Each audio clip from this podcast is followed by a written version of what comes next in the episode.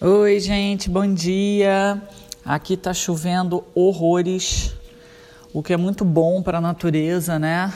As árvores estavam precisando de uma chuva. Você vê que o verde fica até mais verde.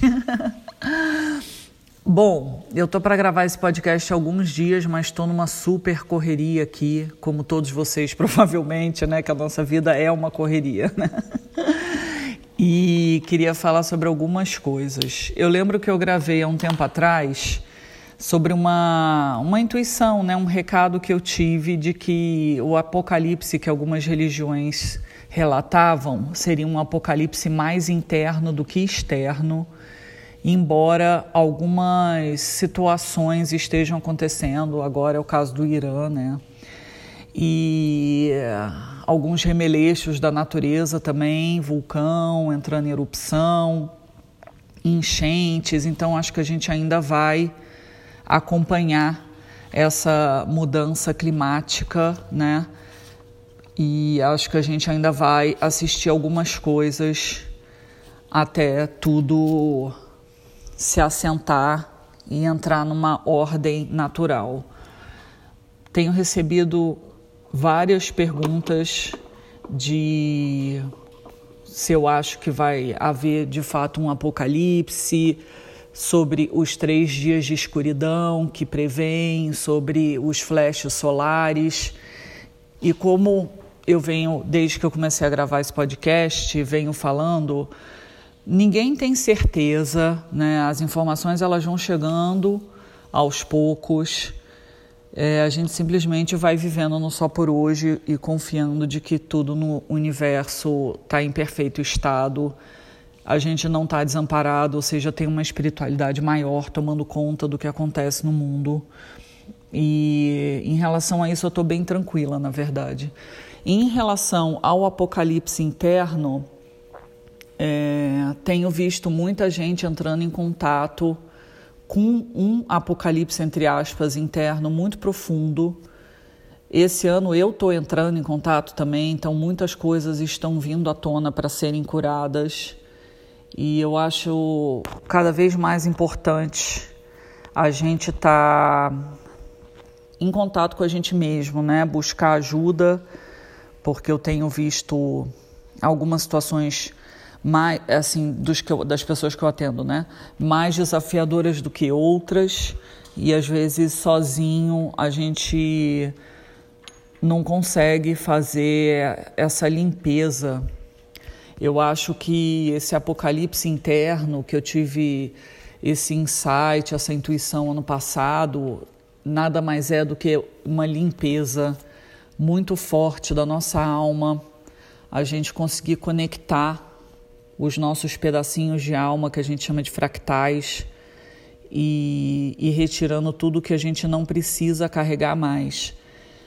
E essa limpeza, ela se dá nas dores profundas da gente entrar em contato e entender que o que quer que a gente tenha feito, ou nessa encarnação, ou algum fractal de alma nosso, ou encarnações passadas, é, elas, elas fazem parte, né? Assim, não, não precisa haver um sentimento de culpa, precisa haver apenas é, uma retomada da sua alma para te direcionar, o teu eu superior, né? O teu eu crístico, para te direcionar nas melhores opções que a vida te oferece e você conseguir fazer as limpezas e, se, e redirecionar o teu barco para onde a tua alma anseia, também é muito desafiador.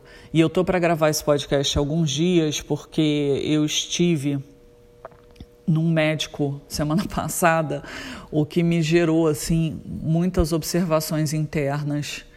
Como a sociedade está muito curiosa, tudo precisa é, estar fotografável, né? Assim, outra coisa que eu escuto muito é o pessoal dizendo: ah, agora eu, só vou no médico quando eu olho as redes sociais dele, vejo qual conteúdo ele produz e se aquilo bate com, com o que eu sinto, o que eu espero, a minha expectativa em relação ao profissional de saúde, eu marco a consulta. Caso contrário, eu não vou. E eu tenho escutado isso cada vez mais, né? E aí eu fui num consultório de um médico semana passada, onde o consultório dele é perfeito. É tudo tão perfeito que eu fiquei até com medo de pegar água, usar o banheiro, porque era tudo intocável, perfeito. Parecia que eu estava num seriado de Netflix, que eu esqueci o nome, mas é um seriado onde as pessoas curtem umas às outras e quem tem X curtidas pode participar de tais coisas na sociedade, quem não tem, não tem esses convites e não é inserido dentro é, daquele, daquele nicho, daquele círculo social, né? E assim, eu fiquei muito impressionada, porque até a cor da cápsula do café era da cor da bancada onde estava o café. Mas não era assim um marrom, um preto, era tipo uma cor de cobre. O que me chamou atenção, porque eu nunca vi uma bancada de café naquela cor. E aí notei que tudo ali tinha uma harmonia de cor, ou seja, tudo absolutamente foi pensado, inclusive a cápsula do café. Muito bonito, obviamente muito bonito, né? Quando eu entrei dentro do consultório do médico, ele parecia um personagem de um desenho, porque ele era perfeito, bonito, né? É, tudo extremamente arrumado, então eu entrei, eu fui chamada muito rápido, né? Antigamente você ficava 40 minutos no mínimo esperando para ser atendido. Eu mal entrei, fui chamada, então eu estava com um copo de café e outro de água. E, e, eu com medo daqueles copos, porque tinham objetos eletrônicos na mesa. Eu falei, ai meu Deus, se a mão voa e alguma coisa voa aqui, né? Vai estragar então, assim, é, a gente entrou, né? Fazia tempo que eu não ia no médico presencialmente, por conta da pandemia, essa coisa de teleatendimento. Eu acho dez vezes mais cômodo, né? Hoje em dia que eu moro longe. Até porque você chega no médico, você não fica 10 minutos sentado na cadeira, o cara mal te examina, então para que, que eu vou me deslocar até não sei onde para chegar lá, o cara mal olhar para minha cara direito, então eu faço tudo por telemedicina, né?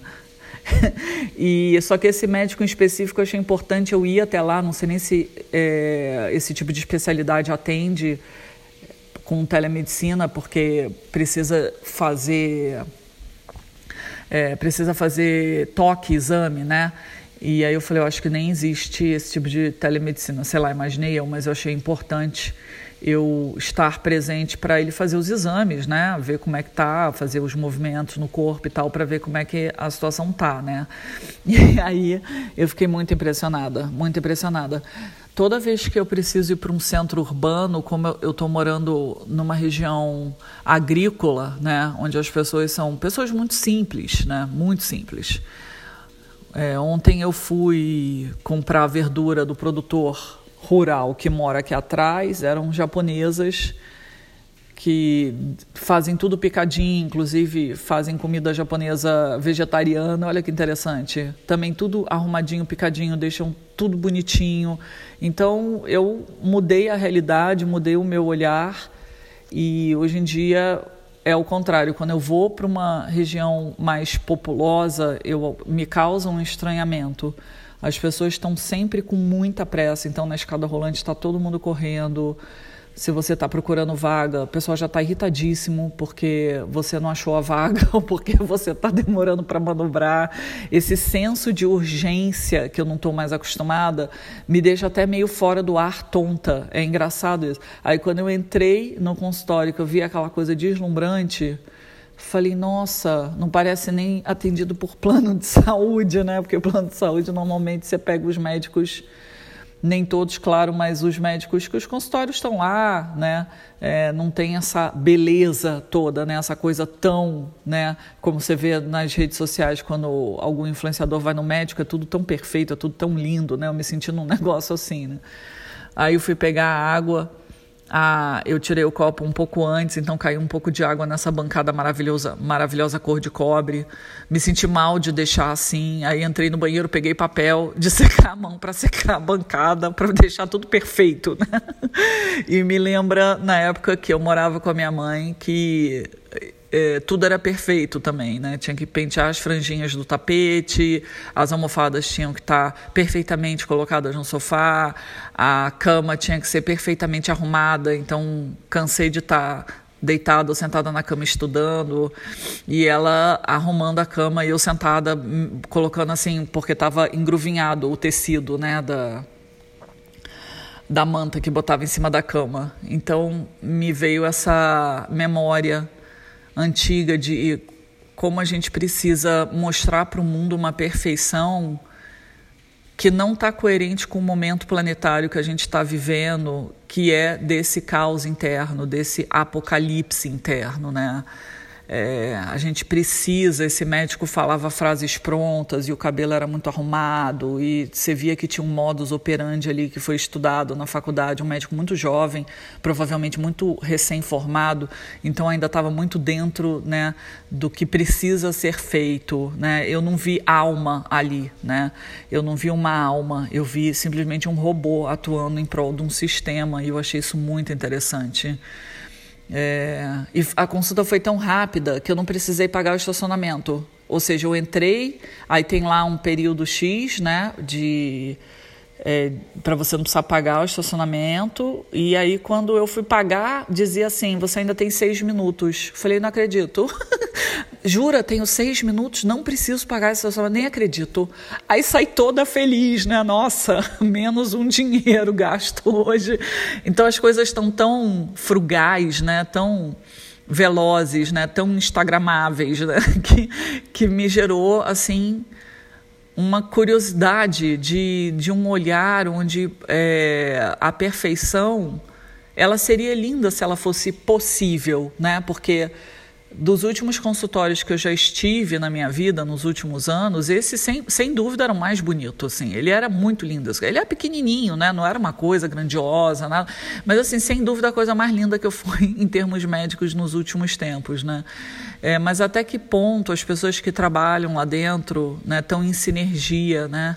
É, as pessoas que vão ser atendidas será que elas se sentem confortáveis num espaço onde você não pode derramar uma gota d'água, né? Você não pode nada, né? O negócio tem que estar, tá, porque me lembrou muito a situação da casa da minha mãe, onde eu tinha que ser uma criança que não zoneava muito, né? Então tudo era milimetricamente calculado, né? Um apartamento relativamente pequeno, apesar de três quartos porque éramos em três, né? Minha mãe, meu irmão e eu.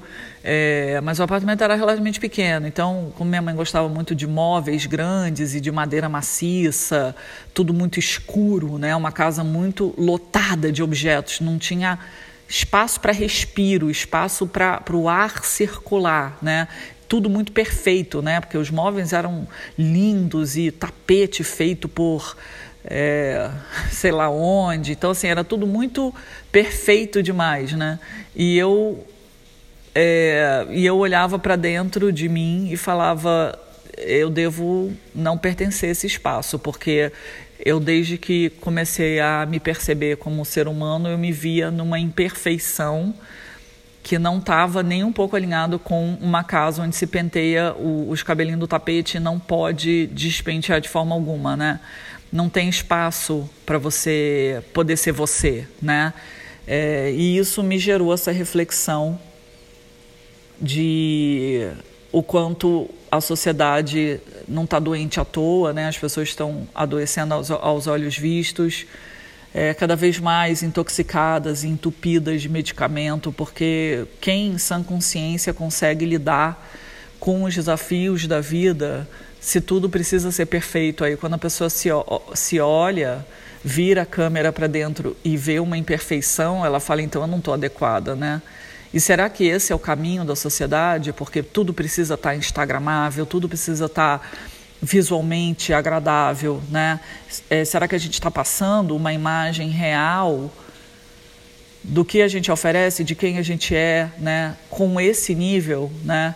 Não sei, assim, é só, são só questionamentos, porque o mundo muito perfeito, ele para mim parece um, um, objeto inalcançável. Realmente parece um seriado no Netflix, onde ali estão atores, personagens vivendo papéis. E qual é o papel que você pode desenvolver dentro desse universo? Onde está o respiro? Onde está a oportunidade do erro, né? Será que a sociedade permite o erro? Eu sempre falo que eu trabalhei em empresas, né? E, especificamente em uma delas, os erros cometidos eles eram anotados e aqui, aquilo virava um score, né, uma pontuação das coisas erradas que aquele funcionário tinha feito e aquilo ficava registrado para aquele funcionário, todos os erros que ele havia cometido e alguns erros eram considerados mais sérios, você ia conversar com a diretoria sobre esses erros, né? É, e assim, o, será que isso não causa dano mental? Se você errar, você recebe uma pontuação, acaba que todo mundo fica sabendo que você recebeu essa pontuação e aí você é desmerecido frente a toda uma instituição. Será que isso não adoece a cabeça do ser humano, né?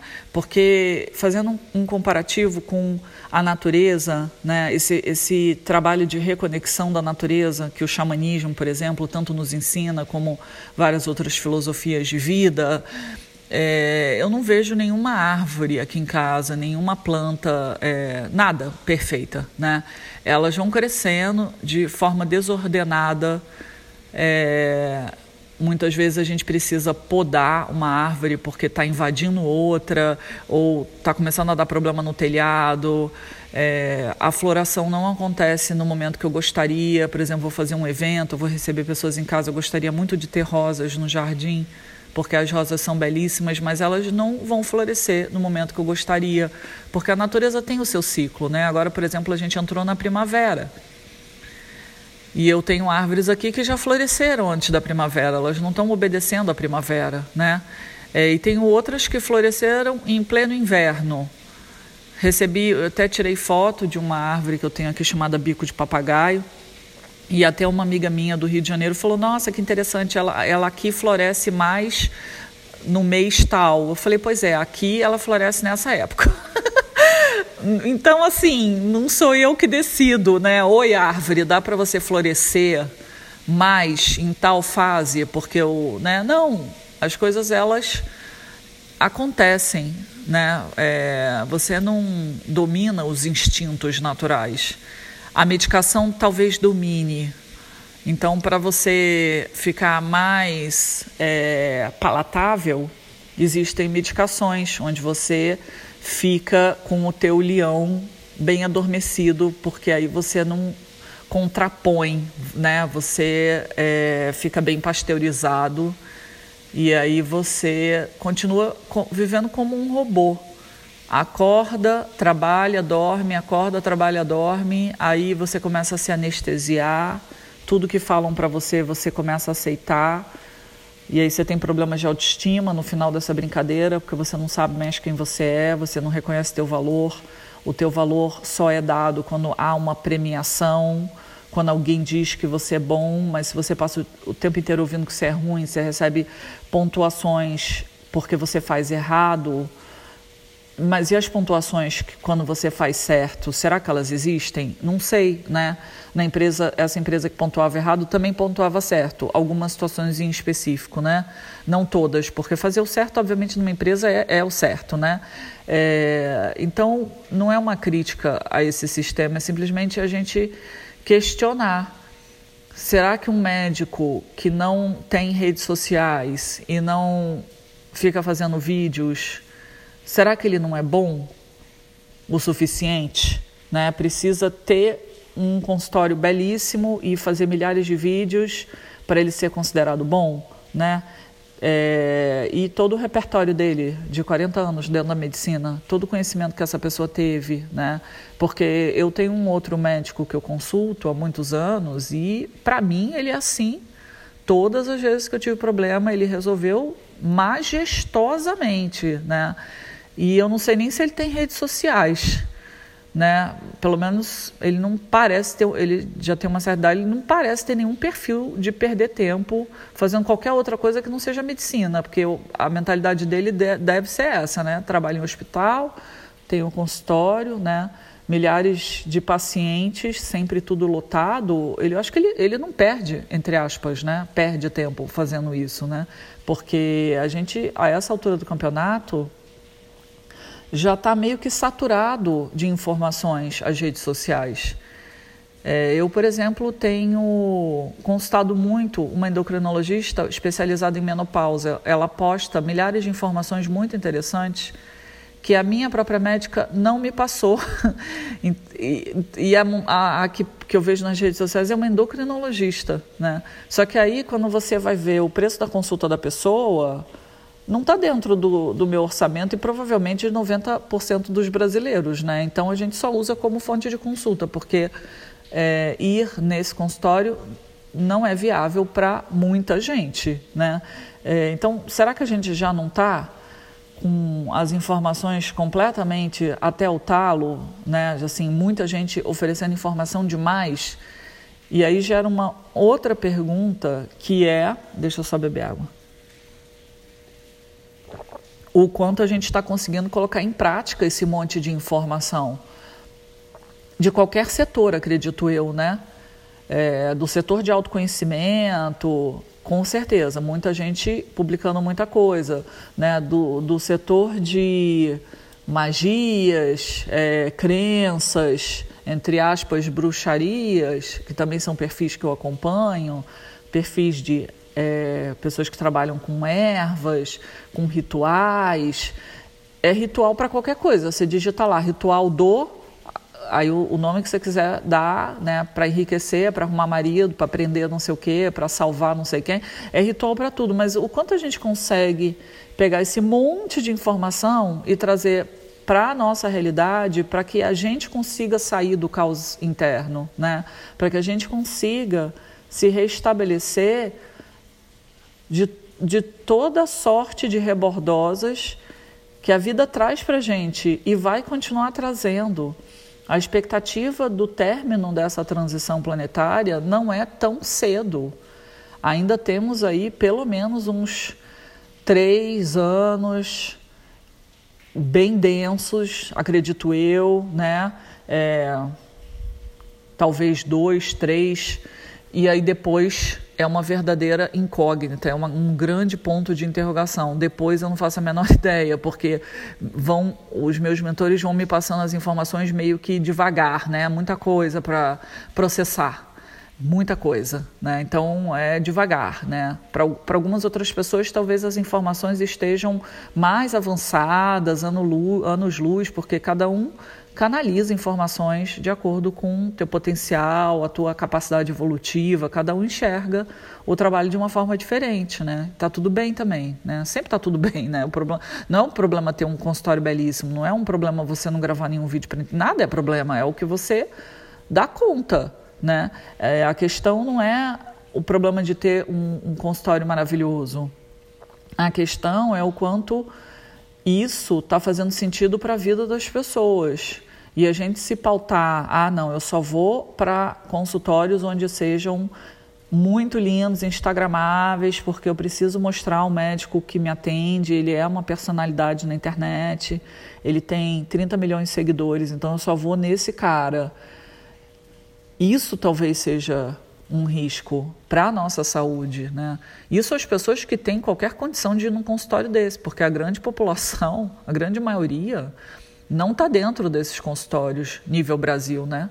Estão sendo atendidas pelo sistema público de saúde ou não estão sendo atendidas, né? porque sistema público há muito tempo está saturado. Né? É, então, para onde a gente está caminhando? Que é sempre uma, uma pergunta que eu faço pensando na sociedade, qual é o caminho que a gente está indo, já que a gente nem todos têm acesso a tudo, né? A grande maioria não tem acesso. É, e eu não estou discutindo o que é justo o que não é justo. Eu estou discutindo é, o quanto isso está adoecendo, inclusive as pessoas que têm o acesso. Porque no fim, no fim, no fim, todo mundo adoece, inclusive das questões mentais, e todo mundo vai morrer, né? O fim é esse, né? E esse caminhar até chegar nesse fim, o quão saudável ele está sendo para todos nós? O quanto a gente está conseguindo se sentir parte de um sistema que obriga a gente a ter, a cada vez adquirir mais coisas, porque antes era você ter um carro, um celular da moda, uma bolsa, a tua vestimenta, Disso também migrou você ir para médicos que estão nas redes sociais, com muitos seguidores, trazendo muito conteúdo, consultórios muito lindos, né? E aí e não tem fim, né? A gente ter que usar os rótulos e os créditos de coisas que as pessoas considerem boas não tem fim. Para onde mais vai isso, né? Agora os médicos vão ter que fazer dancinha também, porque se não fizer dancinha, aí não está dentro do que as pessoas consideram. É isso? Será que é isso? Não sei também, né? Não sei. Será que esse é o caminho? Ou a gente precisa fazer uma pausa? Todo mundo. Assim, a pandemia, ela obrigou a gente a fazer uma pausa. Será que a gente vai precisar de outra pausa? Para os animais poderem renascer, as florestas poderem crescer novamente, Aqui perto, nessa região onde eu moro, tá assustador o negócio. Quando eu entro aí pela, por dentro de bairros ou mesmo na estrada, você começa a ver um desmatamento enlouquecido, terrenos enormes, completamente carecas, com máquinas fazendo a terraplanagem, porque com certeza vai ser mais um condomínio mais um condomínio, mais um condomínio, mais um condomínio, mais um condomínio. Assim, não, não cabe mais gente, né? Não, a gente cada vez mais mata tudo, tudo que é vivo. A gente mata para poder morar ali. E aí depois a natureza começa a dar problema. Aí são as enchentes, são as erupções. E aí pronto, é um ciclo onde nascer e morrer virou banal a gente não tem mais sensibilidade de olhar para isso com os olhos da alma, né? Mas é isso, meus amores. Hoje eu tô faladeira, né? 27 minutos quase. Um beijo, que vocês tenham uma ótima semana. Que a chuva tenha chegado devagarzinho, né? Limpando. Chuva também limpa muitas energias e trazendo o renascimento da primavera. A gente se vê por aí.